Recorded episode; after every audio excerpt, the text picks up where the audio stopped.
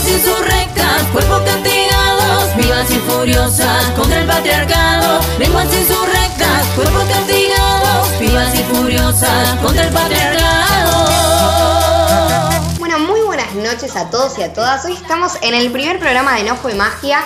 Me presento por empezar, yo soy Dolores San Pellerini. En este momento están haciendo 12 grados en el conurbano, precisamente en Lomas de Zamora. Bueno, antes que nada voy a presentar a mis compañeras eh, que me van a estar acompañando en todos los programas. Eh, estoy acompañada de Lucía Zunino. Hola, Dolo, ¿cómo estás? Muy bien, ahora que te veo estoy muy bien, mucho mejor que hace cinco minutos atrás. Y con mi otra compañera también, eh, Sami Samara Chenchian. Aquí, aquí, Samara, Sami, un gusto. Muy colorida. Muy colorida, por cierto. ¿Nerviosa? No, para nada. Acá ¿No? estamos, intentando arrancar. Bueno, cuesta arrancar, ¿viste? Eh, pero bueno, finalmente está sucediendo porque me parece que los oyentes tienen que saber algo. Tienen que saber que este programa no pudo ser emitido porque Porque somos mujeres, digámoslo. Porque somos mujeres, y no solo porque somos mujeres, sino porque tenemos eh, el pañuelo verde y porque queremos en una causa justa. eh, tuvimos unos inconvenientes en una escuela que la directora justamente no le pareció que se, te- se debía debatir sobre feminismo. Y bueno, digámoslo, era una directora prohibida, o sea, pongámosle nombre causa. Evangélica, prohibida. Bueno, pero bueno, vamos a lo nuestro. Eh, ya nos estamos yendo muy por las ramas. En el día de la fecha vamos a estar debatiendo sobre una cuestión muy importante que es el despertar feminista. Es decir, ¿cuándo fue ese día que te despertaste feminista? ¿Hubo un día en el que te despertaste feminista? Yo particularmente no. Me puse a pensar, ¿sabes qué me puse a pensar? Y ¿Qué no te encuentro, a pensar? No encuentro un momento puntual en el que digo, bueno, me desperté feminista. Fui Claro. feminista a partir de este hecho concreto. La verdad es que no, y a partir, la realidad es que a partir de toda estas, esta serie de sucesos que se fueron aconteciendo, que se fueron dando en la historia a partir del 2016, que fue muy duro, fue bastante fuerte todo lo que estuvo pasando en este tiempo, eh, hizo un clic en mí. Pero fue un- eh, tipo una lluvia de sucesos. Una Claro, lluvia de es- inversiones. en realidad, Una cosa así. En realidad eh, no. Vos sabés que no. Todo, todo esta- este contexto histórico me, me sacudió y me paralizó. Pero no hay un Y hecho. dije, y me, me- en realidad fui para atrás. Bueno, no vamos a spoilear más, nos vamos a quedar con eso. Después seguimos. Sami, ¿hubo un hecho concreto que vos digas, uy, hoy me desperté feminista? Yo sí, yo sí tuve una bizarreada, tuve una etapa de mi vida en que me consideraba muy católica, sin atentar a ninguna religión. Ni a la directora. Y a la directora no era puntualmente No. contra ella, era una cuestión más mía personal. Resulta que de repente estaba en la misa del colegio Sí. de mi querida escuela, la que fui toda la vida, y de repente escuché una frase que dijo eh, el papa, no, no es papa, ¿cómo se dice? El cura, es que ya estoy tan alejada de la religión que me cuesta, perdón, perdón. El papa. Eh, le mandamos un beso al Papa Francisco también, que es de Obvio. San Lorenzo, es del ciclón, aprovechando Porque el Sammy es del momento. Ciclón, bueno. Claro. Y la cuestión es que de repente Para, para, para, ¿vas a spoilear también vos también? Ah, no, no puedo. No, es verdad. Me No. olvidaba. Me olvidaba. Vamos a dejar los puntos después. mejor. Sí, sí, sí. Hubo un hecho, ese Hubo es el un punto. hecho, en Luis no hubo un hecho, en Sami hubo un hecho, Teníamos en mí voy a miti, admitir miti. que hubo un hecho. Por eso. Eh, antes de volver con, este despertar feminista o Y de volver, eh, volver en sí. y de volver, vamos a escuchar un primer tema musical. Les vamos a dejar pensando para que también piensen en sus casas. Si es que hubo alguna secuencia puntual que dijeron, ¿sabes qué, ma? Hoy me desperté feminista. O me pasó tal cosa en el colegio. O tuve esta pelea con una amiga. O lo, o lo que te pasó con el chongo de Claro. turno. Chongue, chonga. Vamos a escuchar el primer tema musical y volvemos. Vamos a escuchar Se quema de Miss Bolivia. Y en dos minutos seguimos debatiendo.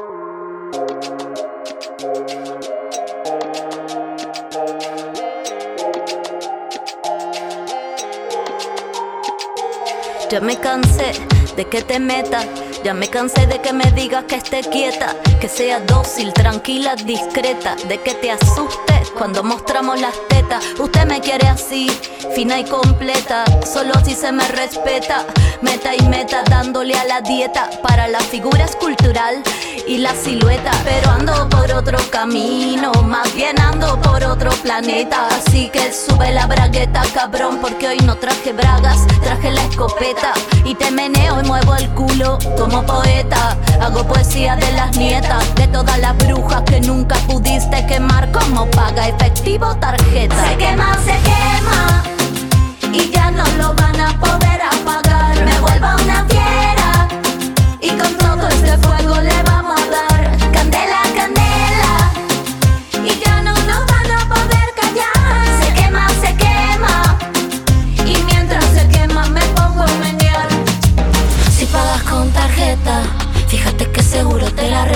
escopeta y no te va a alcanzar. No podrás pagar porque no estoy en venta. Si tienes cash y mi culo te tienta, piensas que soy cenicienta. Quieres intentar, yo te haré estallar. Tu zapato no me entra Y ahora venimos con el ritmo que explota, con este fuego que me quema la boca y no podrás pagar.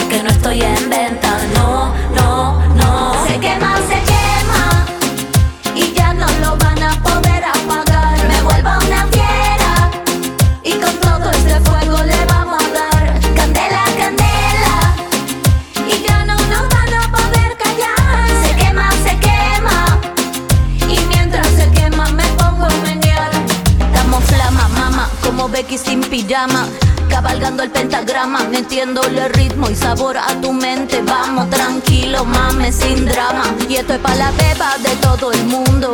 Es para que lo gocen las diablas en la cama. Es para activar la cadera, baby. Mi es Bolivia y Jimena, la puta ama. Se quema, se quema y ya no lo van a poder apagar. Me vuelvo una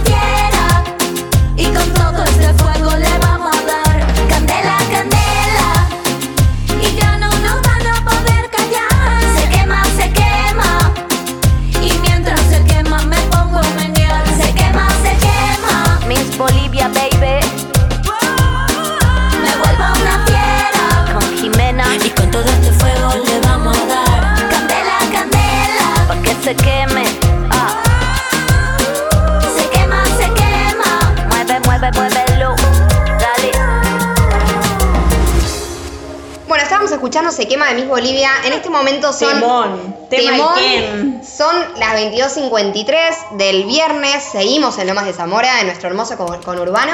Y seguimos haciendo No Fue Magia. Va, recién empezamos en realidad. Claro. Eh, bueno, se quema. Se, se quema, para mí se quema. Para mí se quema. Para mí se tiene que quemar. O sea, Lo tenemos que quemar. para el despertar feminista se tiene que quemar. Totalmente. ¿Vos quemaste algo? Yo quemé puntualmente los miedos. Mira vos, ¿y vos quemaste algo? Yo quemé un poco las ataduras, las Bien. todas esas cadenas. Eh, creo que eso fue lo que quemé. O sea, Me quemé para- a mí misma también para quemar eso, pero lo quemamos. Claro, sí, obvio que, que tiene sus, sus costos. Pero digo, de ese despertar nos tuvimos que quemar. Sí. Ese despertar no fue tan lindo como, No, no, es que- como la Bella Durmiente y los cuentos de... Claro, yo, yo lo que pienso también es un poco qué es despertar, ¿viste? Porque uno está durmiendo y se despierta y no te levantás siempre de un sueño lindo, a veces te levantás de una pesadilla. Yo creo que un poco es también habernos despertado y haber dicho, no, todo lo que viví hasta acá era, era una pesadilla, era un sueño, era una comodidad, o sea, ¿qué carajo era? Y el feminismo en algún punto termina siendo a veces una pesadilla. Y totalmente. Pero una pesadilla linda, digo, Sí. uno lo elige, Claro. pero también es una pesadilla por momentos. Eh, cuando en la cotidiana no vemos que, que las cosas estén realmente cambiando por momentos o algunas desilusiones.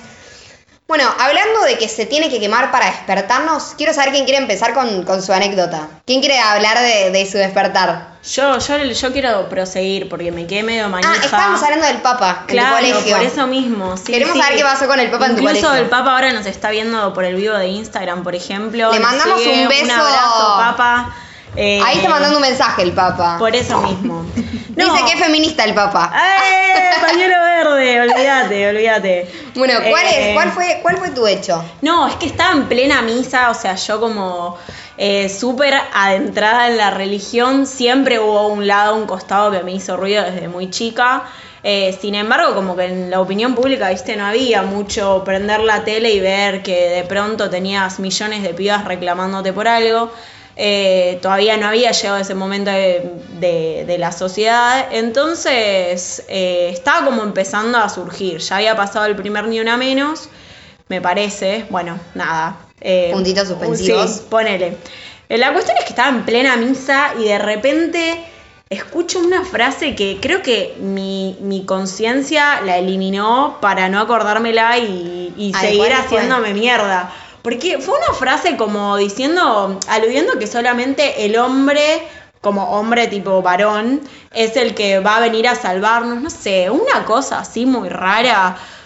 Eh, y la cuestión es que dije, pará, parame todo dos segundos. De repente sentí que me bajó la presión, empecé a chivar, no sé qué, qué, cuántas cosas me habrán pasado físicamente. Que nada, dije, pará, pero me está dando la misa un chabón. O sea, es un hombre. Un hombre me está viniendo a decir que esto puedo hacer, que esto no puedo hacer. Y vas y abrís, por ejemplo, la Biblia, que Por suerte en mi colegio no nos adoctrinaban tanto con eso. Eh, pero nada, es como todos O relatos sea, un de chabón, hombres. un chabón te venía a decir a vos qué tenías que hacer, cómo ser religiosa y además te decía que el hombre era el único que te iba a salvar. Claro, era como sin atentar a la religión, ni mucho menos. O sea, la No, respeto no. porque incluso hasta cada uno puede seguir teniendo sus creencias. El tema Claro. es que me pasó eso, como fue, fue despertar realmente, porque fue un antes y un después en mi vida. Incluso lo, lo cuento y digo, eso fue lo que me marcó y dije, o soy feminista o, o sigo por este camino de encerrarme un poco. ¿Y qué fue? O sea, en ese momento para vos, ¿qué era el feminismo? En ese momento en el que el, el cura en el colegio te decía que un hombre te iba a salvar, ¿cuál fue tu primera impresión del feminismo?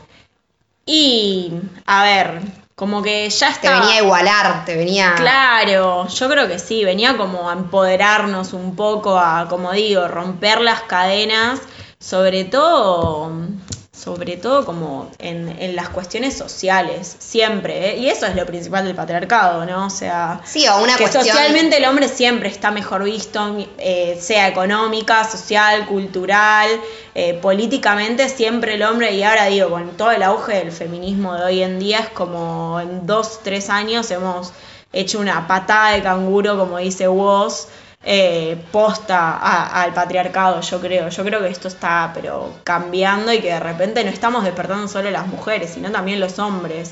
Que eso también me parece que es necesario, pero creo O sea, que... el feminismo te vino a poner en un lugar, si se quiere, de igualdad ante un tipo que te venía a decir a vos que, que solo un tipo te podía salvar y vos nunca, como mujer, tenías el rol de poder salvarte sola. Totalmente, bueno, y eso creo que sin seguir spoileando, Claro, creo que es un poquito de lo que vamos a hablar después, ¿no? Mm. Pero Tenemos muchas cosas mate. para decir. Sí, me estoy tomando un mate a las 22.58. Eh, queremos recordar nuestras redes sociales. Sí. Eh, nuestro Instagram nos pueden encontrar como arroba no fue magia radio. Síganos. Síganos, por favor, porque ahí se van a, estar- se van a Banquen estar este enterando. proyecto, este Por proyecto favor. nacional, popular y feminista. Eso, banquen a las mujeres que no le dieron un espacio a una directora provida, nos merecemos mínimamente su follow. Ay, y además, ahí se van a estar enterando de las novedades, de las entrevistas, Sí. de, les, de les invitades que, Tenemos que mucho, van a venir. mucho para contar. Es Así demasiado que, que- no lo podemos decir todo En tan un de solo golpe. programa. Por eso mismo. Bueno, prosigo. Eh, voy a contar mi hecho. Quizá mi hecho es como un poco más melancólico, pero bueno, hablamos de que el feminismo nos tenemos que quemar a veces y creo que vino como de, de esta sororidad por la que tanto se, se pide, ¿no? O sea, se, se trata uno de construir para caminar hacia. Eh, me pasó con un amor de verano que fue así como flash. Para, para, ahí es donde uno tiene que introducir la canción de Airbag de Sí, solo, Solo eso fue. Sí, re. O sea, quiero que, que de fondo esté sonando esa canción porque fue solo un amor de verano, literal, lamentablemente. Pero como que todo eso trajo en mí un montón de resignificación del amor. O sea, de, de, Bueno. de qué eran la- las relaciones amorosas, de cómo me percibía yo ante un otro. Y creo que lo que tuvo eso de enseñanza y donde dije, tipo, tengo que ser feminista en este momento, es que eh, había, o sea, ese señor, el innombrable, eh, Siempre, todos tenemos un Voldemort ahí en el había, había optado, lo voy a decir como yo lo interpretaba en ese momento cuando no era feminista y ese hecho me hizo replantear un montón de cosas. Había optado por otra persona ante mí, que era una compañera, mujer, Sí. Y para mí, o sea, el odio recaía inmediatamente sobre En esa tipa. Ay, es la típica. Y la odié, o sea, la odié hasta hace Sí, pocos sí, meses porque era como, no me la agarra con el tipo, o sea, a ver, el tipo obviamente si no me quería y si no le interesaba, tampoco es que uno, tipo, por ser feministas, como le voy a estar robando cariño a nadie, o sea, tipo, si no me querés, todo bien. Pero la cuestión era como más allá, era como que esa piba era competencia para mí, era Es como, que. ¿qué podía hacer para derribar a esa piba? O cómo podía hacer para llamarle la atención al pibe y que el pibe no estuviese con la piba, era como todo un tema nos con la piba. crían, nos crían La en un tipo de batalla cultural que Es es, que- enfrentarnos mujer a mujer. Eso. O sea, eso es el patriarcado. Dame el es encendedor, el pasámelo, que me lo voy a fumar. La competencia entre mujeres es la digna hija del patriarcado. Es que literal, Total. yo como que mamaba esa porque estaba en esa, digamos. Y como un día dije como así, o sea, entrando al Instagram tipo desquiciada, como qué tiene ella que no tenga yo, esa frase maldita, tipo tan Es de amor de romántico que duela, que duele. ya estoy haciendo inclusivo los verbos. Nada, Ah. como un odio hacia la piba que fue como de un día para el otro dije, listo, esto me hizo feminista. Fue como, che, la piba no hizo nada mal, simplemente es ella, el, ch- el chico se enamoró, tipo, están hoy siendo pareja a la distancia, o sea, está muy loco. Eh, wow. Sí, re. Tema ese o sea, también. viven en dos provincias distintas, o sea, literal.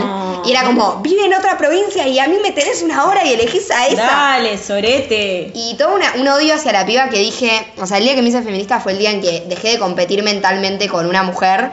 Y como Total. dije, ella también vale, yo también valgo, simplemente no fue una cuestión de quién es mejor, sino como de afinidades, química, lo que sea. Sí. Y ese hecho para mí me hizo feminista. Y si bien me cuesta y tengo que construir un montón, es como, las pibas no son competencia, loco. No, o sea, las pibas... Es, es algo que nos lo tenemos que Tenemos que dejar de competir más entre nosotras. La sororidad, igual yo creo que está mucho más aceitada hoy en día. Yo creo que todo eso ya lo hemos empezado a quemar. Por lo menos, por lo menos en nuestros círculos cercanos es como estar ya hablándolo entre nosotras y saber Sí, que, hablarlo ya que le podés decir a tu amiga, a tu compañera, che, pará, pero tené un poco de sororidad con ella también. No es ella el problema. Eh, nada, es como. Es que también derribar los machismos es un trabajo, es un ejercicio de todos los días. ¿No es así? Ay, qué complicado ser mujer, por favor, por favor, todo nos queda por hacer. Ser mujer hoy en día en esta sociedad, o sea, es mucho mejor si se quiere, si, si pensamos en una sociedad por ahí de nuestras viejas, Claro. cuando le dijeron, vos quédate en la cocina y cría pibes, Sí. ya, y no pidas más, y hasta algunas tipo andar a la iglesia, un poco más nuestras abuelas, si se quieren, por ahí estuvo más aferrado esto de la religión y todo eso, que todo bien con la religión, pero digo, perpe- perpetúa que lo único que puede hacer una mujer es parir, Totalmente. y esa es su vida. sí, esos sexismos, roles de género que. Seguramente que digo, hoy nos podemos pensar como mucho más libres, pero aún así estamos quemando cosas todo el tiempo para poder pensarnos en, en ser libres. Sí, Y algo que no hay que quemar es a la compa. O sea, total.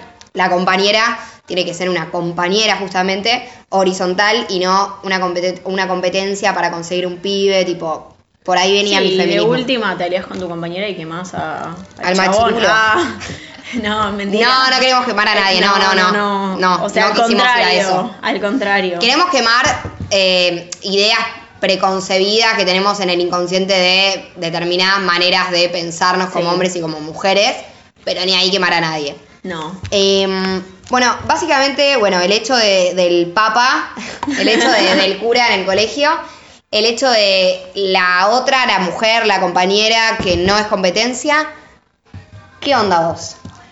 Que no hay un hecho, ¿qué hay? Y bueno, como adelanté un poquito antes, yo no tengo un hecho puntual, no tengo un día puntual en que me repensé, ¿no? Eh, que dije, epa, ¿qué, qué estoy haciendo? En realidad, mi situación vino por una cuestión, un factor más externo, ¿no? Eh, el contexto histórico me, me ayudó muchísimo también a repensarme y hacer un review de todo, ¿no? De mi vida y de ciertos momentos puntuales, quizás, sí. Eh, y ahí es, que fue como, como se dice ahora el, el diario del lunes, con el diario del lunes me repensé, Diario repensé mi vida y ahí identifiqué sin darme cuenta todas las reproducciones del patriarcado y del machismo que yo estaba llevando. Ay, te odio, maldito patriarcado, te odio. El machismo y el patriarcado es una gran mochila que llevamos encima desde el momento que nacemos Sí. y no nos damos cuenta hasta que nos paramos a pensarlo y a reflexionarlo. Sí, encima que cuando te parás tenés toda la mochila en la espalda todavía Y que te tira, te tira. Totalmente. O sea, porque encima como minas tenemos doble rol. No solamente de construirnos a nosotras mismas, que es lo principal, porque si no, no puedes decirle nada a nadie, sino encima ayudar a que el otro no te tire más abajo. O sea, es como un quilombo. O sea, yo creo que, no sé, es como me da bronca. ¿Y sabes qué es lo peor de todo? Es que no nos damos cuenta de cuánto pesa esa mochila hasta que la vemos, hasta que visualizamos que tenemos una mochila totalmente. encima. Y eso es durísimo, es muy difícil, pero una vez que la identificamos y la pesamos y vemos cuánto pesa, ahí viene la verdadera Sí, revolución. total. ¿Cuál fue tu revolución, Lu? Mi revolución, mi revolución es de todos los días, para mí particularmente. Es el hecho de estar viviendo acá hoy, en este contexto sobre todo, ¿no?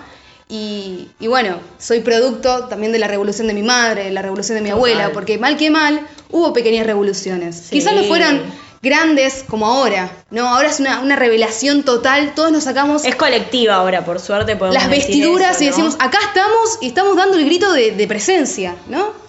Este, pero yo sostengo que todos y todas somos hijas e hijos de la revolución, ¿no? Como el libro de Y Luciana esta, hoy, hoy mi presente es, el, al menos ahora en mis cortos 20 años de vida, mi momento de mayor revolución. Porque me revelo ante mí misma y ante el resto. ¿Y cómo te revelás? ¿Y cómo me revelo? No sé. La verdad que no lo sé. No sabría decirte, precisamente. No tenemos todo pensado en el programa, che. Estamos improvisando también. Podés pensarlo ahora, digo. ¿Cómo sentís que te revelás?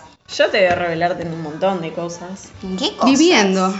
Viviendo. Para mí viviendo. Así me revelo. Así me revelo. Leyendo, estudiando, trabajando. Emprendiendo esta radio feminista con urbana. Aunque los popular sobre quieran todo. echar. Claro. Sobre todo popular. A mu- mucho pulmón. Mucho pulmón y con mucho amor sobre todo. Entonces no hay un hecho. No hay un hecho. O sea, son pequeños hechos también que pasaron antes que vos. Antes que yo y en mi vida también, ¿no? Eh, uno, como decía antes, uno cuando nace, una cuando nace, tiene una mochila puesta encima y hasta que no la visualiza no se da cuenta que la tiene. Y también eso repercute en tu vida sin darte cuenta, ¿no? Ya cuando tenés cinco años te asignan este, determinados juegos. Ya, por ejemplo, yo me acordaba, por ejemplo, que cuando íbamos a los, a los cumpleañitos, a los Ah, famosos los La papita.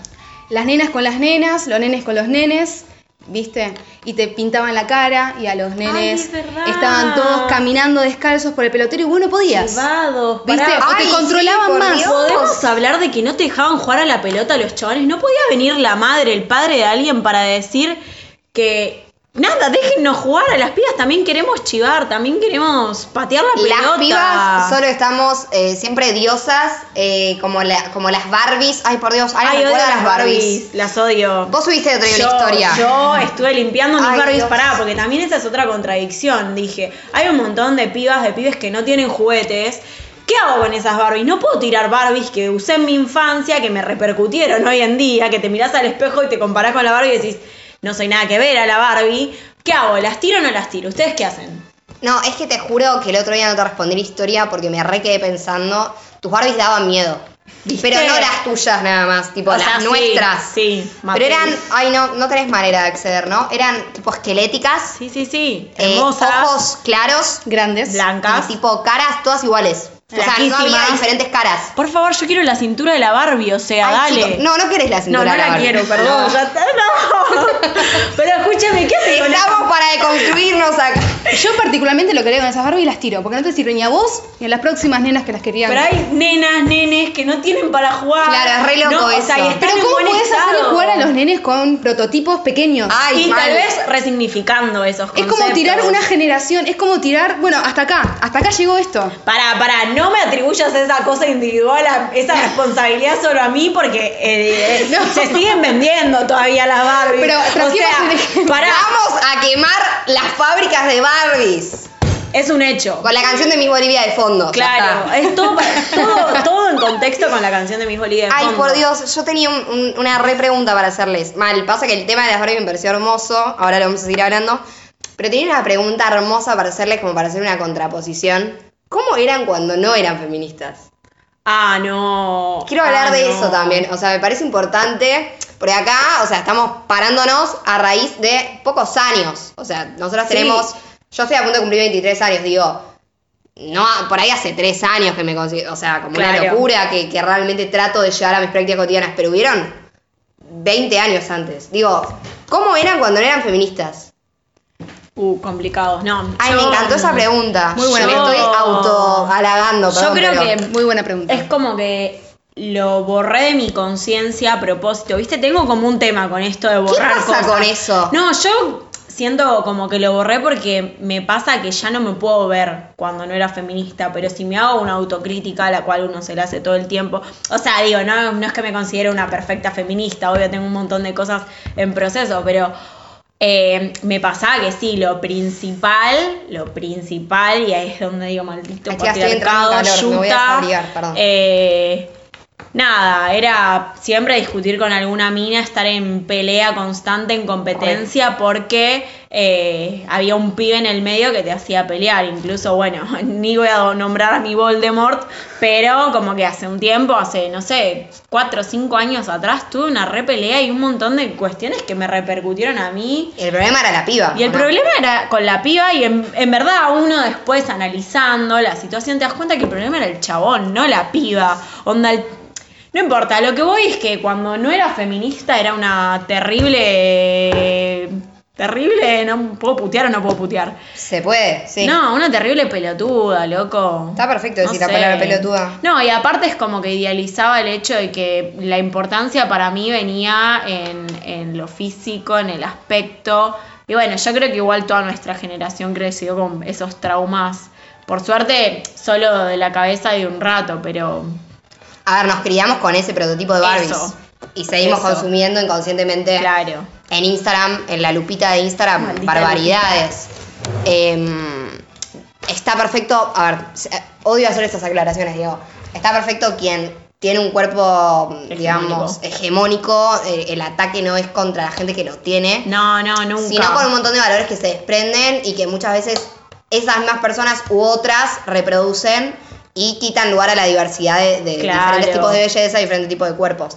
Eh, o sea, que eras una mina que se enojaba con otras minas, que competía por bienes con otras minas, Total. eh, que el problema eran otras minas, Sí. o sea, tipo yo, eh, y que veías todo muy desde un, un lugar superficial. Sí, es que era eso, o sea, como que uno siempre internamente quería hacer, bueno, quiere hacerse valer por cómo es, pero costaba romper con eso, digo, porque si vos rompías eras como la extraña, la, la diferente. Y no te iban a dar bola, sí. Claro, entonces te terminás homogeneizando porque ese es el problema. También por suerte, o sea, lo voy a decir, tengo mis amigas del colegio, mi grupo de siempre, o sea, una de ellas hay, hay algo que me recalca siempre que a mí me encanta, que es haberme dicho que fui como la primera que empezó a romper con todos esos prejuicios que teníamos nosotras mismas, tipo entre Entre ustedes. propias personas, te autocriticabas a vos misma, lo decías en voz alta, era como juntarte con tus amigas a cuestionarte que estás gorda, a cuestionarte que tal no te da bola. Ay, Dios. Y cuando te empezás como a valorar a vos misma y a tu compañera, no sé, y empezás a cambiar todo eso, es como algo re loco. Y nada, es algo como que a mí me encanta porque me lo ha dicho y es como sentirte re importante en ese sentido, o sea, haberte liberado un peso vos y ayudar a tus amigas, a tus compañeras. También eh, ese lugar tipo que te dieron de, de, bueno, de Juana Zurduy del grupo, eh, pesa un montón, porque también es difícil dentro de una conversación en la que se están diciendo todas esas cosas y en las que uno también está inmerso, de repente decir no. Claro. Para mí no es esto. Y también está también eh, la que inconscientemente está queriendo ser feminista, pero el machismo medio que la vuelve Sí. a traer y a traer, y que por ahí se puede enojar con algún comentario, pero porque es muy difícil también Sí. dentro de la cabeza de uno decir, che, estos 20 años me mintieron con todas las maneras de relacionarme, con todo lo que soy, con todo lo que creía que tenía que ser. Entonces también es muy normal que tipo te pelees al principio y después digas, che, loco, gracias por abrirme la cabeza. Es, es un puñal por la espalda, creo yo. Che, em, ¿cómo eras cuando no eras feminista? Yo la verdad que era bastante rebelde. O sea, siempre. Era bastante rebelde. Bueno, ella nos viene a cagar el Eh, programa. este es el momento que tenés que decir cosas eh, internamente, malas. internamente me dice que soy la yuta del grupo. no quiero mandar chivo, pero. eh, no, era bastante rebelde. Yo me acuerdo, por ejemplo, que cuando tenía 8 o 9 años, eh, mi vieja me quería comprar un par de botitas, ¿no? Y había unas que a ella le gustaban y me las quería comprar y dije, no, no, no, no, a mí no me gustan, no quiero que me compres esas, quiero esas, eran unas rojas con flores. Amo. Y ella decía, pero no la, vas, no da, no la- claro. no la vas a usar tampoco, ¿viste? Porque pensaba que era un capricho y además porque eran muy espampanantes, ¿viste? Y porque una mujer despamparante, o sea. Para nada, ¿no? Siempre Olvídate, sumisa, siempre-. La cuestión es que me llevó a recorrer varios locales para ver otras botas, a ver si me gustaban un poquito más sencillitas. Y no había ninguna que me gustara como las rojas con flores. Y quería las rojas con flores hasta que en un momento se cansó y dijo, bueno, me las compro. ¿No? No hubo ni un solo día en que no me sacara esas botas rojas. y lamento haber crecido porque no me las puedo poner. Es Ay, me las imagino hermosas encima. De gamuza, re lindas eran. Ay, re lindas. Es el día de hoy que tengo 20 años y me sigo acordando de esas botas. Hermosas Imagínate. botas. Bueno, pará, y atrás de esas botas, tipo de esto, ¿no? Había una mujer que tenía un objetivo y que iba a pelearle a la madre por ese objetivo. Totalmente. Y sigo siendo así. Pero no Sí, hubo, hubo- a ver, hubo un cambio en tus vinculaciones. Totalmente, Yo te sí. quiero Hay, hay ir por ese muchas, lado. hay muchas configuraciones que nos vienen de fábrica también. ¿No es así? Hay eh, ciertas cuestiones a la hora de relacionarte, a la hora de pensar, a la hora de vestirte, Sí. a la hora de actuar, que inevitablemente están. Vienen como en la genética, ¿viste? Es una obligación que viene del cielo. Eh, sí, después de, todo, durante esta, esta, esta- este tsunami gigante, violeta, me repensé y cambié muchas actitudes mías, muchas formas de pensar, esta competencia que hablábamos hace un rato entre mujeres, qué tiene ella que yo no tengo, eh, las relaciones amorosas, los vínculos, la responsabilidad afectiva también, que bueno, terminaron alcanzando, terminaron alcanzando todos los aspectos de la vida y sí, me, me pulí en un punto, ¿no? Tenía, yo, yo creo, yo considero en realidad que tenía, que tengo una, una primer mecha feminista y con todo esto creo que salí más adelante todavía, particularmente. Sí, obvio, de- dentro de, la genética de una, dentro de todo lo que nos metieron, queda un poquito esa libertad que, que nos, nos quisieron sacar y por eso cuando esa libertad empieza a florecer lentamente, después todo lo demás no te lo puedes bancar más. Em, no, yo me quedé pensando en eso, de, de algo que me acordé muy de la secundaria de mi colegio, también católico privado. Em, esto de la mujer libre siempre era puta. Ay, siempre era Dios, puta. Siempre, sí. siempre era puta. Y nunca cobramos. Y el chabón eh, no había ningún juicio sobre, sobre sus, sus accionares, eh, sobre su libertad sexual, sobre sus gustos. En cambio, nosotras siempre eran condenadas como las putas, eh, las provocativas. Me acuerdo que en el colegio hasta me sentía mal porque mi pollera era bastante cortita, pero yo no me la había hecho así y tipo si me la hubiese hecho como ¿Qué te tema importa? mío. Y era como, me acuerdo que mi hermana, o sea, sorry Ro, pero me acuerdo que mi hermana, tipo, era como, hasta mi hermana tenía un re prejuicio conmigo, como, ay Dolores, mirá por dónde te llega la pollera, tipo, porque mi hermana, tipo, ya hacía al otro extremo, tenía como una pollera por abajo de las rodillas. Le mandamos un saludo enorme. Le mandamos un beso, la vamos a estar invitando, no fue magia, porque ahora está re deconstruida y ya no haría esos comentarios. Pero nada, tipo, mismo como eso, o sea, como un constante prejuicio entre, entre compas, entre hermanas, entre esto de porque tenés las uñas pintadas o porque subiste determinada foto o porque la pollera era muy corta, y era un bajón. Porque Claro. en el fondo era como, había algo en nuestra cabeza que había algo que quería cambiar, pero era toda una marea alrededor que era como, no, Algo que te lleva. no, claro, volvé, volvé al lugar que te asignaron, piba, o sea, naciste mujer, no o sea, flashees. sos un pececito más de acá, no flashees libertad, claro, como volvé al eje. Eh, nada, como que recuerdo esa parte mía también no feminista, tratando a mujeres de putas, lo voy a admitir abiertamente, digo, yo también lo hice. Todas. Eh, y bueno, todo este, todo este hermoso debate va a seguir eh, porque tenemos dos bloques que van a conocer hoy que son nuevos, obviamente puede ser el primer programa de No Fue Magia. Voy a recordar que nos pueden seguir en Instagram como arroba no fue magia radio. eh, y que en este momento están haciendo también 12 grados que seguimos en el conurbano, que son las 23.20, eh, en Lomas de Zamora. Eh, ¿Qué les iba a decir? Que bueno, que ahora en breve vamos a estar presentando dos nuevos bloques que están a cargo de mis, de mis hermosas compañeras. Pero no vamos a ir a, a esos nuevos bloques hasta no escuchar, vamos a ir a escuchar Ni encerradas ni con miedos de Rebeca Lane. Afuera ahora es un campo de batalla y mi cuerpo se ha convertido en trinchera. Salgo a la calle y me atacan con piropos y no te conozco y no quiero ese acoso. Y a veces en casa tampoco estoy segura. Mi pareja piensa que más que mía soy suya. Donde hay amor no debe haber dolor, por eso sus insultos yo los tiro a la basura. Y no voy a convertir mi casa en una cárcel. Me voy a vestir como a mí me place. Cuando digo no, es no, entiendes fácil. Tendré sexo solo cuando me dé placer. Seguridad, no más violencia en las casas. Seguridad, no más acoso en las plazas. Seguridad, no más armas en las calles. Seguridad, comunidad, no militares. Ah.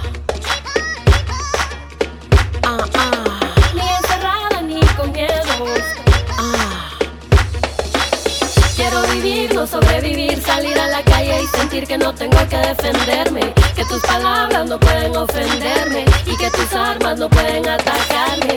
Quiero construir un país que me permita reír, soñar, cantar, bailar, vivir ni encerrada ni con miedo. Seguridad, nuestro derecho. Mi cuerpo es como la tierra. Tenemos piel morena, tenemos sangre fresca Quieren colonizar nuestra fertilidad. Nos quieren extraer metales, nos quieren violar. Quieren bloquear el fluir de nuestras aguas. A nuestras playas quieren privatizarlas. Nuestra herencia hoy quieren expropiarla. Nuestra existencia no saben respetarla. Por eso en mi tierra no quiero más militares, no más criminales capitales que nos maten. Que el Estado me defienda y no que me ataque. Lo que las ancestras han cuidado, yo cuidaré. Y no perdemos la esperanza, somos verdes. Cortan nuestras ramas, pero luego crece. Si estamos unidas, seremos más fuertes. Haremos otro mundo, cueste lo que cueste. Cueste lo que cueste. Cueste lo que cueste. Uh.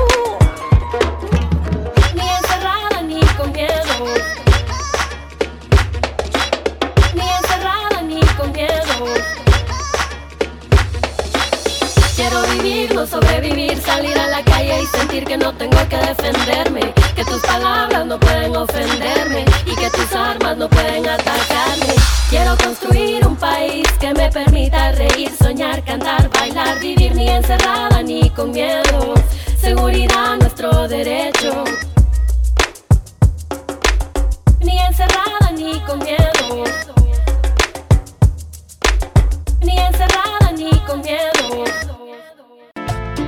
¿Te preguntás dónde nos podés encontrar? Seguinos en Instagram como No Fue Magia Radio. Bueno, estábamos escuchando. estábamos escuchando porque acá nos reímos, porque las mujeres nos podemos reír también.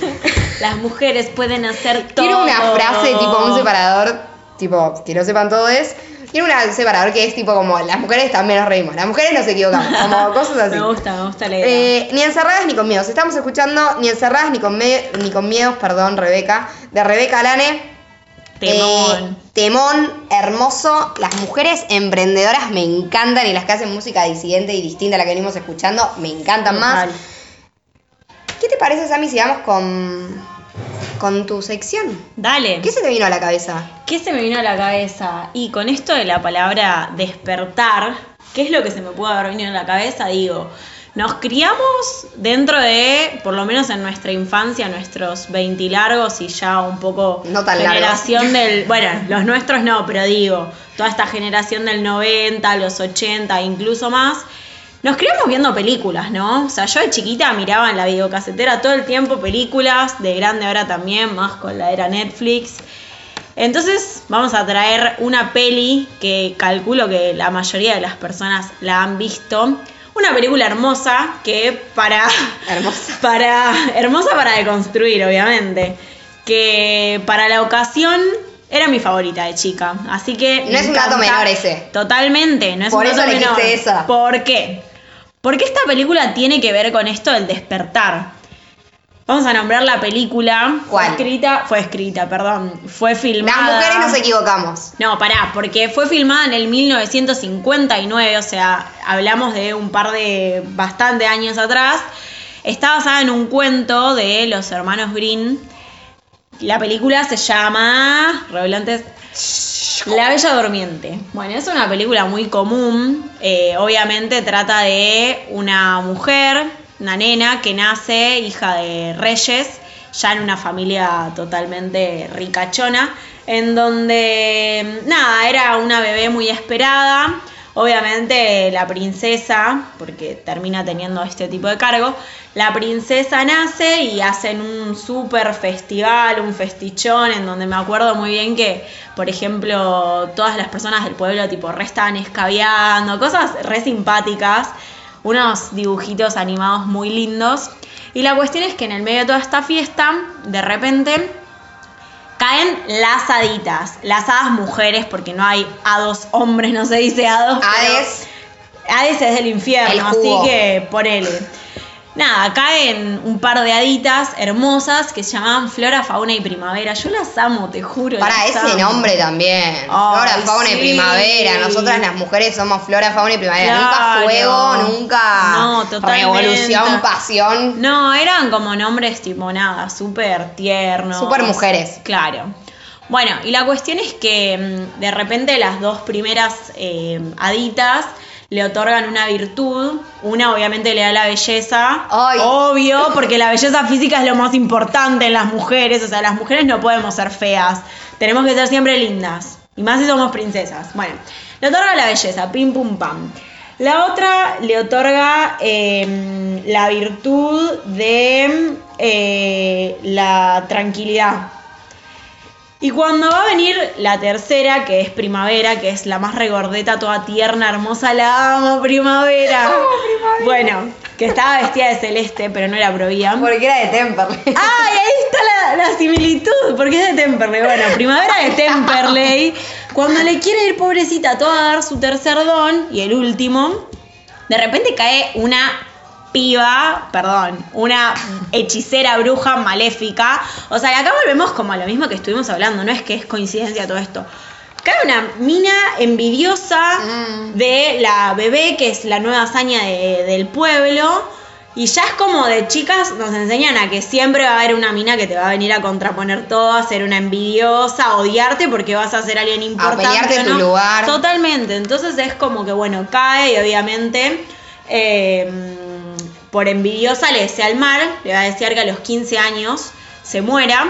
Me acuerdo patente de la frase que dice, y pincharás el dedo con el uso de una rueca y morirás. Y tipo todas las aditas, ¡no! De fondo. Auspiciado por la Rueca Bueno, bueno, Te mandamos un beso. también al teatro ese. Eh, cuestión que nada, o sea, es como ya, tipo, la película te da un reestrés en el sentido de que, bueno, de repente va a haber alguien que te va a odiar. Hoy, eh, viéndola siendo feminista te agarra una CB. Es que es real, es muy necesario. Yo recomiendo que la vuelvan a ver, porque nada, te despierta un montón de cosas. ¿La volviste a ver? Sí, sí, obviamente.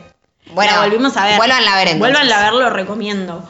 Eh, incluso hay un par grande, una lista grande de películas para volver a ver de Disney. Y la cuestión es que, bueno, Primavera dice, uy, ¿qué carajo hago acá? Yo le iba a dar, no sé, el don de la... La no se tenga que teñir, ponele, claro, la sumisión y no, le, te- le tiene que dar el don de revertir esto de la muerte. Entonces, en vez de morirte, ¿qué podemos hacer? Ah, vamos a dormirte. A los 15 años vamos a intentar evitar que pase esto, pero si pasa, no te vas a morir, te vas a dormir. ¿Y qué pasa después de dormirte? Tipo, ¿cómo te despertás? No es que, uh, de repente, entonces, ¿qué viene acá? ¿Qué pasa acá? ¿Qué viene acá? O sea, es como muy cantado. Lo ¿no? que pasa en todas las películas de. Real, de- de real. princesas. Nada, tenés que esperar a que tu príncipe mágico venga a rescatarte. No importa todas las adversidades que tenga que correr el príncipe. O sea, no importa que tengas que subir, correr, eh, luchar con 80.000 Porque él dragones. es fuerte, él lo puede todo. Obvio, Por el amor, por príncipe vos. Lo puede, el príncipe lo hace, lo tiene que hacer, porque es un hombre y va a venir a salvar a una mujer.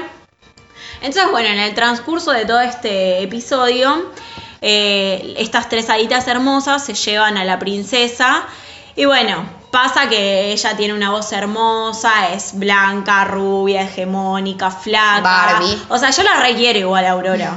Obvio, acá no tenemos ningún problema con Aurora. No, o sea, a Aurora le hicieron creer que eso era lo que ella tenía que hacer. Claro. Todas hemos sido Aurora en algún momento. Totalmente. O lo somos. Entonces, bueno, nada, la princesa esta le ocultaban la identidad, o sea, ella no sabía que era hija de reyes. Eh, y bueno, Y obviamente. encima clase media alta o alta. Totalmente, o sea, por lo menos pasame, no sé, una cuota, algo. Cuestión que, o sea, lo único que hacía la tipa, pobre, pobre Aurora, lo único que hacía era limpiar la casa de las eh, haditas, porque era lo único que tenía para hacer, porque estaba aislado de todo, porque si no iba a pincharse el dedo, etcétera, claro. Entonces, todo el día limpiando con los pajaritos que la querían, qué sé yo. Eh, bueno, y la cuestión es que mm, cuando pasa esto de que ella de repente como que se siente hipnotizada por una lucecita, qué sé yo, va, llega a una punta alta de una torre porque medio que se escapa. eh, bueno, sucede este hechizo. Se escapa. Sí. O sea, se escapa tipo de traviesa, ¿entendés? Se sube al caballo, se cruza medio con el príncipe, como que la ve, la escucha cantar, el chabón la sigue, ella medio que lo rechaza, como que no se percata de la situación. No es no. Claro. El, medio que él lo respetó. Bueno, y Bien, cuando. bien, bien el machirulo. Vamos, vamos, porque por lo menos un punto a favor tiene. Cuando llega y sube como 500 escaleras de repente, tipo, no sé, no se cansó, dale, cansate, así no te pasa.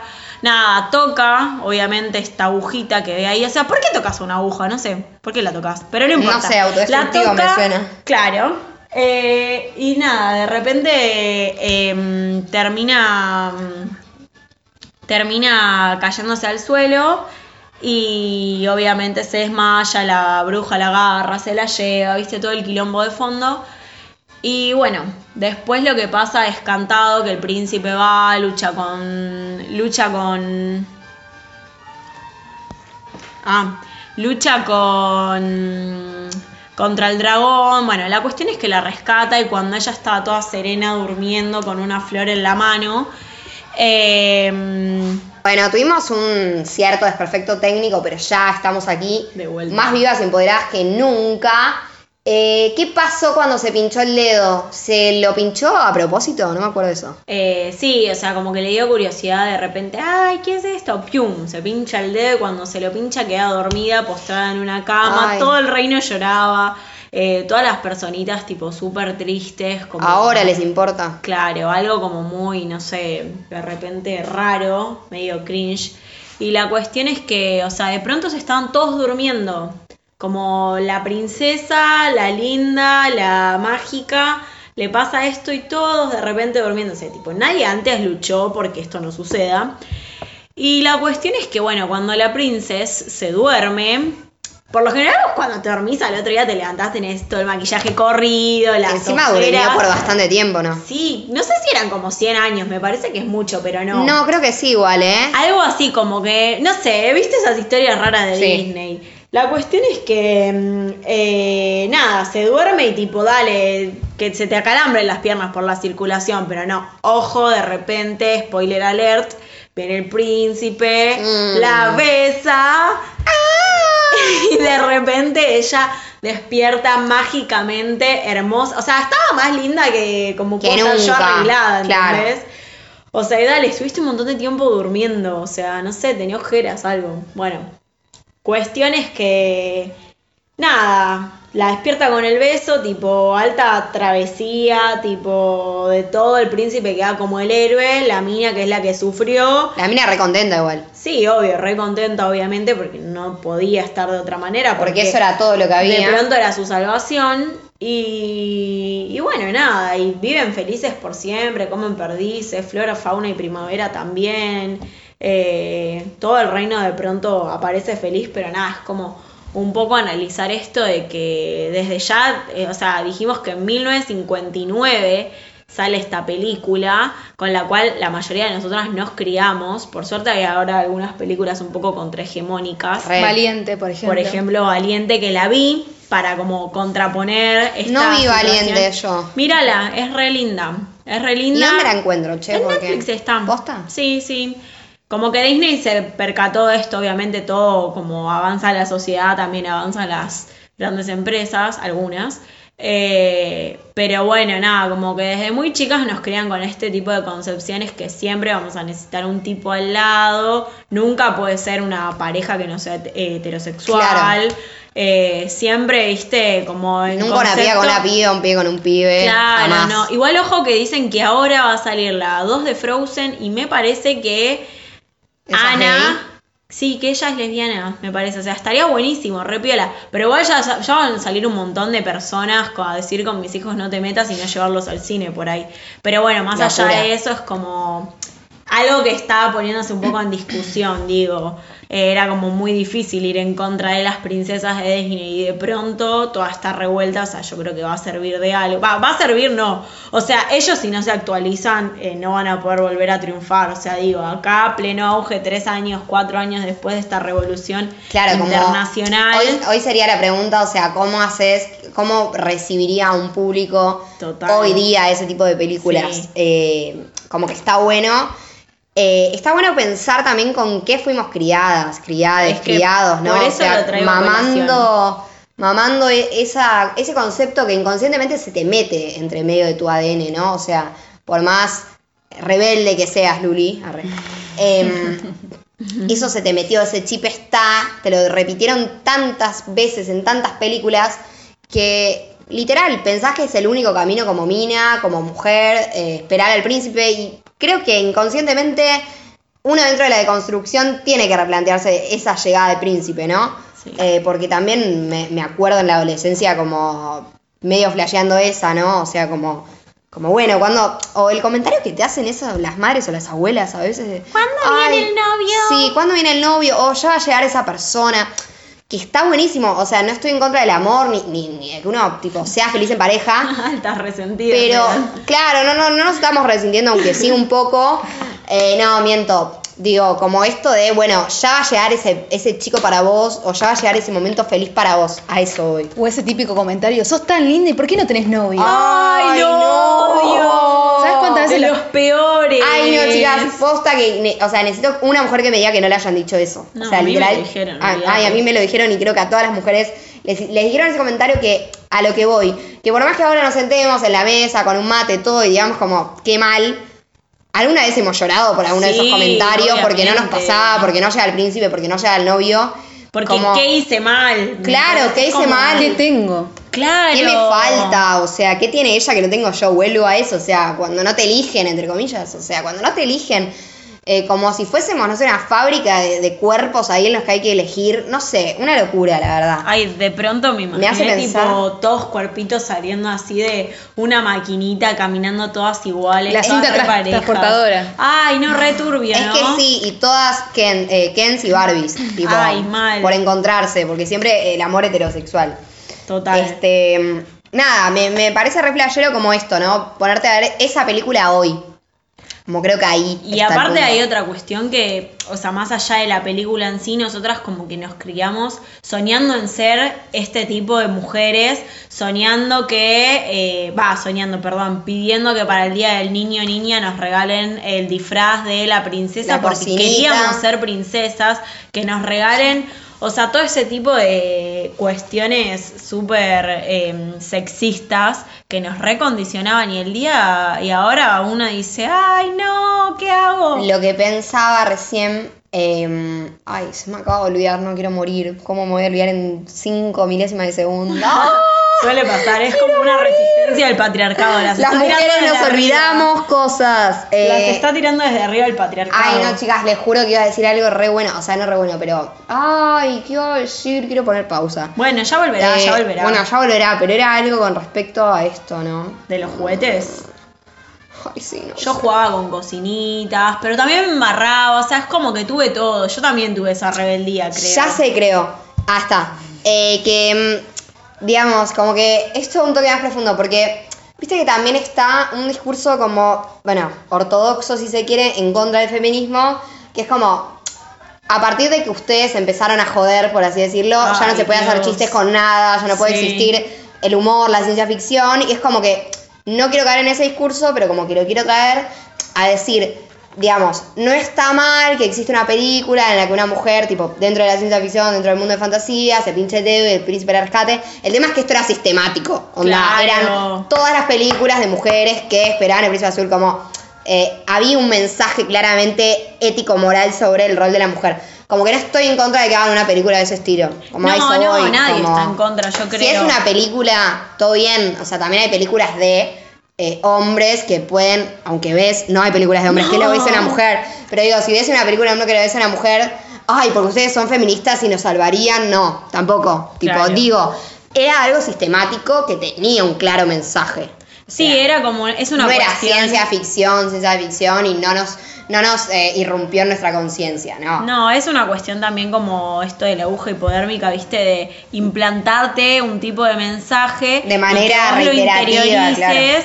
y que sea totalmente mecanizado. Y no a través de la violencia. Claro, digo. porque hablando, no sé si es momento de medio cerrar esta columna, pero como hablando también de esto, digo, no es que no hubo mujeres Que no, claro. que no hicieron cosas por la vida que de repente las tenemos que, no sé, hacer funcionales a los chabones y bueno, no sé, pobres, inventémosles una historia como de la costilla de Adán, como supuestamente surge Eva, sino que hubo un montón de mujeres revolucionarias que la historia misma las tapó y si no fuese por todas estas reivindicaciones, o sea, mismo por ahí nosotras que hoy nos sentamos a charlar de feminismo, O mismo debe haber un montón de mujeres que no sepan nada sobre ellas, digo. Y es direccionado para que no se sepa nada Total. sobre esas mujeres. Totalmente. Y creo que es como muy desde chicas en el colegio, en los actos, por ejemplo, del 25 de mayo, era toda la junta, está bien, bueno, justo en esa época no nos vamos a poner a hablar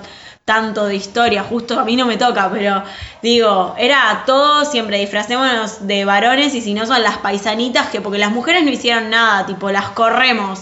De repente era todo, bueno, vemos a los hombres Una cosita también que, por ejemplo, se veía una chica morochita dentro del curso, siempre era La la, que llevaba empanadas. las Ay, empanadas y nunca una dama antigua. No. ¡Qué violencia! Yo siempre Hay quise ser la, eso. ser la que llevaba las empanadas. Mi sueño, los pastelitos. Pero no es violento también. El Muy otro día violento. leí algo de que a mí siempre me hacían llevar las empanadas, eh, pero me pintaban con carbón Ay, y también. eso. Pero a la vez me parece violento. Alto recuerdo igual, perdón. De Sí, repente alto se me recuerdo. el feminismo. Alto recuerdo, pero también me parece violento que había que pintarnos de negro. No sé si. Claro. Si me explico, como. No puedo llevar las empanadas así. O Sí, sea, total. Como un re estereotipo también a raíz Sí, de eso.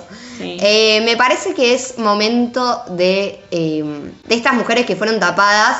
eh, de históricas. De las históricas mujeres que hicieron algo, que se replantearon su lugar en la sociedad, que rompieron en una época encima que tenías que tener ovarios para romper. Eh, no sé, vos, vos me dirás bien, Luli. Bueno, sobre todo, sobre todo la- el personaje que vengo a traer hoy, que es la famosa y tan aclamada hoy, Juana Zurduy, quien nació el 12 de julio de 1780, Fua. allá lejos, en Bolivia, en Potosí, la actual Potosí, norte de Bolivia. Juana fue una muchacha que en su juventud comenzó a estudiar para ser monja, ¿no? Es el corazón dedicado a Dios.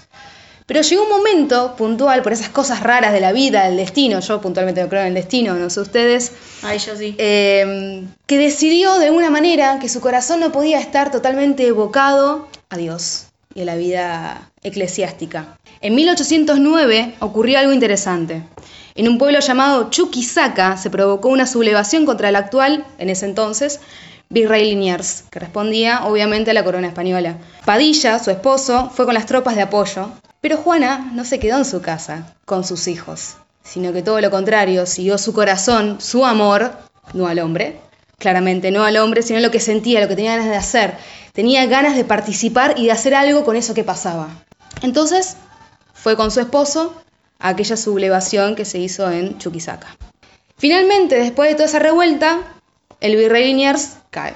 Tres años más tarde, en 1811 precisamente, el ejército del norte avanzaba contra los realistas que intentaban ocupar aún más el Alto Perú.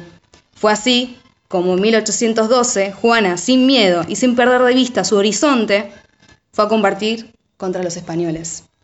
Finalmente, en 1816, en plena batalla por la independencia, por la corona española, Azurduy fue fuertemente herida. O sea, se presentó otra vez con su persona, con su fuerza, con su empoderación de aquel momento, que era totalmente una revolución. Si ahora es una revolución, hace 100 años es una revolución, imagínense en 1816, dejando a sus hijos en la casa. Cuatro hijos tenía. En esa batalla por la independencia, Juana fue fuertemente herida. El marido incluso resultó muerto por querer defenderla. Sacrificó su vida por la de ella. Finalmente salió adelante, sobrevivió, pero tuvo un final muy trágico, un final muy triste, porque murió a los ochenta y tantos, indigente y enterrada en una fosa común. Una heroína de la historia, tapada y reivindicada recién siglos después. Una ocultada más de las tantas que tiene la historia argentina. Ocultadísima. Qué loco. Eh, bueno, impresionante la historia. Eh, creo que es, o sea, imposible no remarcar también que era una época totalmente alejada de la actual. Una mujer con armas. O sea, una mujer yendo a combatir. eh, es, es- es impensado. O sea, hoy recién, digamos, estamos lejos de, lo que sería la, sublevación y, y la tropa y la corona. Las tenemos metidas en la cabeza, pero físicamente no existen. Eh, yo tenía entendido, yo vi hace poco una obra de Juana Zurduy que matan a sus hijos. ¿Ese dato Sí. lo tenemos? Sí, eso eso, sí. eso es terrible. Eso es así. No. Sí. Mueren- es más, mueren en un en sus momento, brazos, no recuerdo precisamente en qué momento de la historia, pero los hijos ya más grandes acompañan al padre y a la madre a luchar. O sea, Eso, y los es matan en sus brazos. Ese una guerra en familia también. Ay, sí, boludo. o sea, no solamente iban los hombres, Sino que en los tanto, niños. en tanto padre e hijos, sino que también la madre. Ay, locura. Sí, muy flash. O sea, la obra que yo vi, que estaba remitida a hechos reales, no, pero obviamente no deja de ser una obra de teatro, por tanto, yo debería haberme informado por mi cuenta. Pero creo que es real, porque creo que en el panfleto también lo decía, que mueren en sus brazos. Ella creo que tenía tres hijos y mueren en sus brazos, tipo como decirte, todos, los cuatro. O sea, una locura así, digo, después obviamente lo tenemos que chequear. Una masacre. Pero que mismo, o sea, acompañando a la vieja a pelear, no, es una locura. O sea, bueno, Juana- imagínate que Juana murió indigente y sola en la calle. Claro. No reconocida por nada ni por nadie. No, pero terrible, porque encima ella, digamos, como mujer, eh, puso en juego la vida de sus hijos, que para una mujer, eh, digo, no, no sé si es machista lo que voy a decir, pero viste que siempre dicen que para una madre sus Sí, hijos es, es- todo. es todo. Pero bueno, creo que no es machista, sino que es algo cultural, que realmente la madre tiene mucho peso en, en lo que serían los hijos. Bueno, supongo que eso lo comprobaremos recién cuando seamos madres, si es que lo somos, ¿no? Ay, qué buena aclaración. Y eso, o sea, poner en vida, en juego, la vida de tus hijos por una causa como mujer en 1816, o sea, estás haciendo una de una avanzada tremenda, o sea. Y probablemente hubiese sido cuestionada por todo el pueblo si es que la Sí, como que los mató, digamos. Claro. O sea, ¿cómo vas a arriesgar a tus hijos por una causa tuya? O sea, andate a tu casa, Claro, deja a tu marido mujer. luchar en paz. Andate ¿Y qué venís vos? Claro, ¿qué venís vos a decir? O sea. Bueno, de hecho, bueno, nada, estaría bueno después eh, seguir chusmeando más a Juana Zurduy, mismo proponerle al público que bueno, que me estaba olvidando de decirles que son las 23.58 que seguimos en No Fue Magia Radio, que nos pueden seguir por arroba No Fue Magia Radio, así de simple. Eh, proponerles esto, que también sea un disparador a que mm, indaguen, que esto sea un piecito para abrir un poco, a ver, ¿qué onda? ¿Por qué no nos contaron de Juana Zurduy en el colegio? Bueno, Paca Paca es eh, una, una especie de, de- de Productora. invento, sí, una especie de invento de, de construir otro tipo de historias en la infancia y habla de Juana Zurduy. Creo que es la primera vez en la tele que vi un dibujito de Juana Zurduy. De hecho, la conocí a Juana Zurduy de grande, lo cual me parece un, una- un desperdicio humano. Ay, Eh, yo tuve un acercamiento a Juana Zurduy porque cuando era scout me tocaba ser tipo del grupo. Sammy Lascau, sí. Yo era scout. eh, en mi grupo, o sea, Eras mi- la Juana Zurduy del grupo, patrullo- me muero. Éramos la Juana Zurduy. Era Juana. Zurduy, valientes y luchadoras, siempre listas. Ay, ¡Ay, amo. no! Amo. ¡Ay, re tierno! ¿Viste? ¡Ay, qué hermoso ser Boy Scout! Ay, si alguien nos, si alguien eh, Boy Scout o Girl Scout nos está escuchando, mándennos Ay. el nombre de su patrulla. Ay, porfa, Ahí. porfa, que por ahí ya había como levemente metidos unos indicios de, mirá, Sí. existe esto también. Claro. Eh, no, que eso, también había, o sea, vi una presentación en el Teatro de las Nobles Bestias de Temperley eh, que actuaba eh, Alfredo Badalamenti, que es, es mi profe de teatro. Eh, bueno, que hacía justamente del esposo de Juana, pero bueno, era como una poética muy bella en la cual solo hay, no sé, como decirte, cinco elementos en escena y con eso te imaginas desde una, o sea, se van poniendo esos cinco elementos creando los diferentes escenarios, o sea, creando la casa, después creando la pelea y todo muy, todo muy eh, abstracto, ¿no? Una belleza. Qué lindo. No, una belleza infernal. Te pone la piel de gallina, cuenta la vida bastante, o sea, bastante, eh, digamos, fiel a la biografía que vos diste. Y había también algo de ella relacionada con los campos, no sé si su familia era dueña de grandes campos, como una cuestión así, como que también por eso como que querían ir contra ella. Como que tenía, pero bueno, eso también lo, lo tiro como disparador porque son datitos que me acordé puntualmente de, de esa obra de teatro. Pero bueno, me parece que lo que queremos destacar de históricas es que hubieron unas mujeres de las cuales no se habló y que no es azaroso que no se hablen de determinados temas, que deberíamos eh, ir al colegio eh, y exigir también eh, una mirada más latinoamericana, ¿no? Porque yo también creo que Sueño con eso. leemos también muchos autores de afuera, siempre hombres, siempre hombres, hombres, hombres. Sí, basta. Y nunca nos hablaron de una mina como Juana Zurduy. Así que me parece que Históricas viene un poco a reivindicar el rol de la mujer.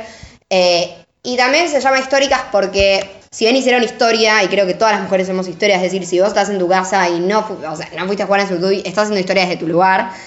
Pero también como ir un poco a la historia y traer a esas mujeres de las que no se habló. Y traer esas mujeres eh, de las cuales no sabemos nada siendo mujeres. Entonces como que viene por ese lado la cosa, me parece. Y también entender que la historia es una gran herramienta, ¿no es así? Si no entendemos el pasado, no podemos comprender el presente y tampoco sabemos hacia dónde queremos dirigir nuestro futuro, ¿no? Sí, y en esta materia, en esta materia particular, en esta sección particular queremos rever un poco eso, ¿no? Una perspectiva más de género, una perspectiva más femenina, ¿no? Desconstruyendo un poco el concepto tradicional de femenino. Que ser femenino también es agarrar un arma y salir a luchar. Claro. Y llevar a tus pibes y luchar con tu marido codo a codo.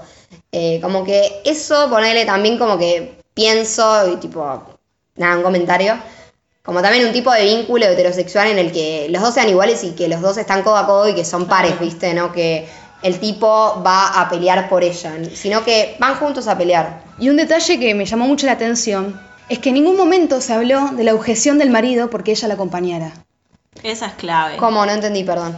que no la acompañara, que la acompañara a la guerra, que la acompañara a luchar en batalla, ¿no? O sea, que el O sea chabón- que el tipo nunca se, nunca se le plantó, le dijo, Ah. mira, no vengas, quédate con los chicos. O por ahí se lo dijo, pero en la historia no está. Es más, dio la vida por ella. En la hora aparece. Si hubiese, hora. si hubiese sido eh, un tipo más reacio a esa situación, por ahí la dejaba morir. ¿No? Quizá la, la quería tanto que la dejó ser libre.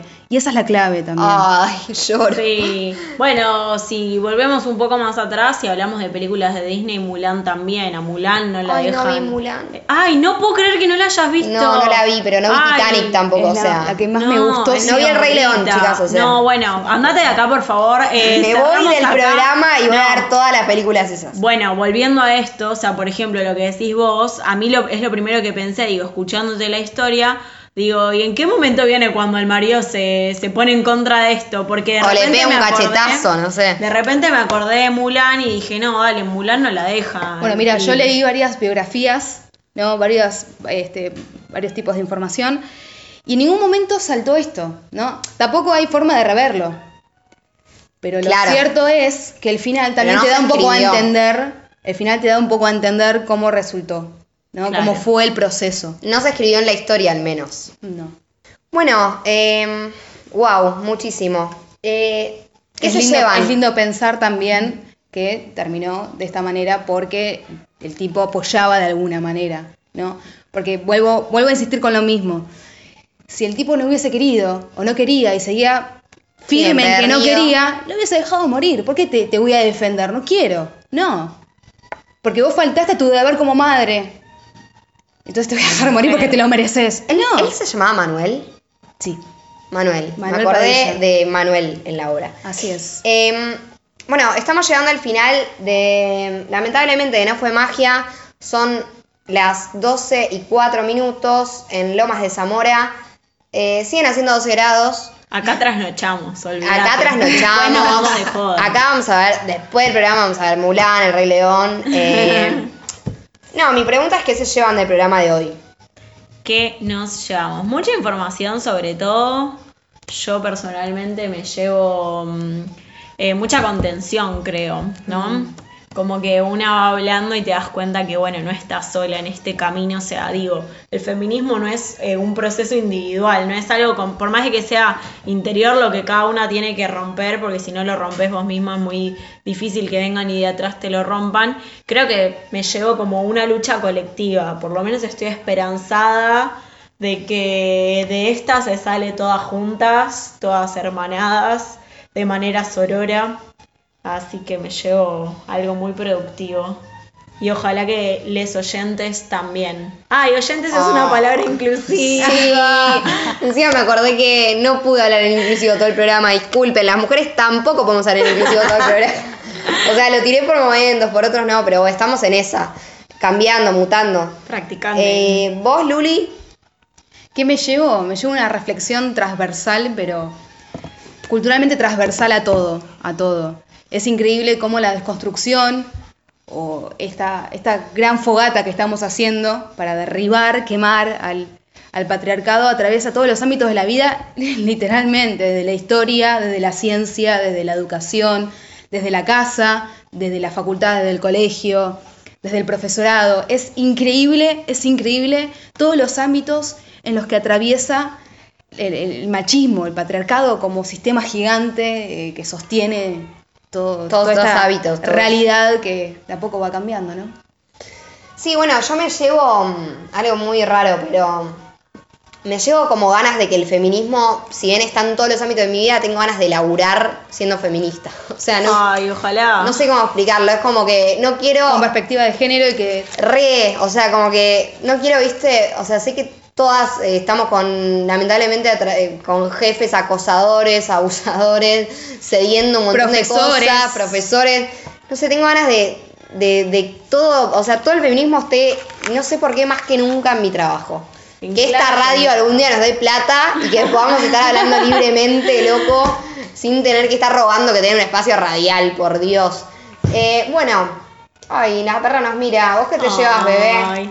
Eh, bueno, lamentablemente no me queda otra que despedir a todos los oyentes, ahí lo dije en inclusivo, que nos estuvieron acompañando en la trasnoche de hoy porque estamos ya bastante, ya estamos pasando, ya estaríamos en el día sábado en este momento.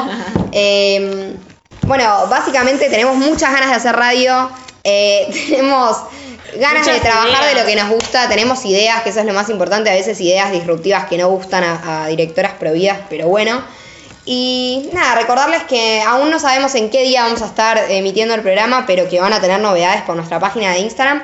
Bueno, me despido entonces, yo soy Dolores Sanpererini, mis compañeras Lucía Sonino y Samara Tencian. Un gusto. Les mandamos un beso enorme, que descansen y nos, bueno, nos estamos escuchando en el próximo programa de No Fue Magia Radio. Síganos en Instagram. Interactúen.